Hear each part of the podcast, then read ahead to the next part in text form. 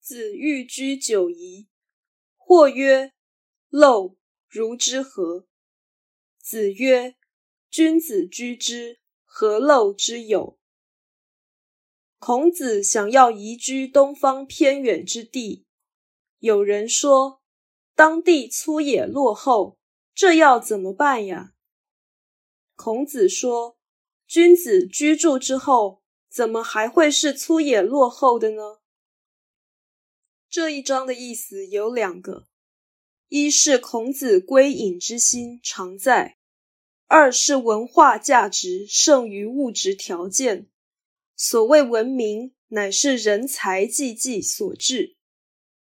孔子常表示想退隐，这是其心单纯的证明。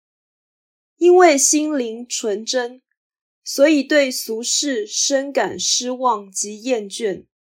同时乐于亲近自然与乡野，如此文人雅士居于穷乡僻壤，这样的情况其实有教化的风气，这便是文明的气象。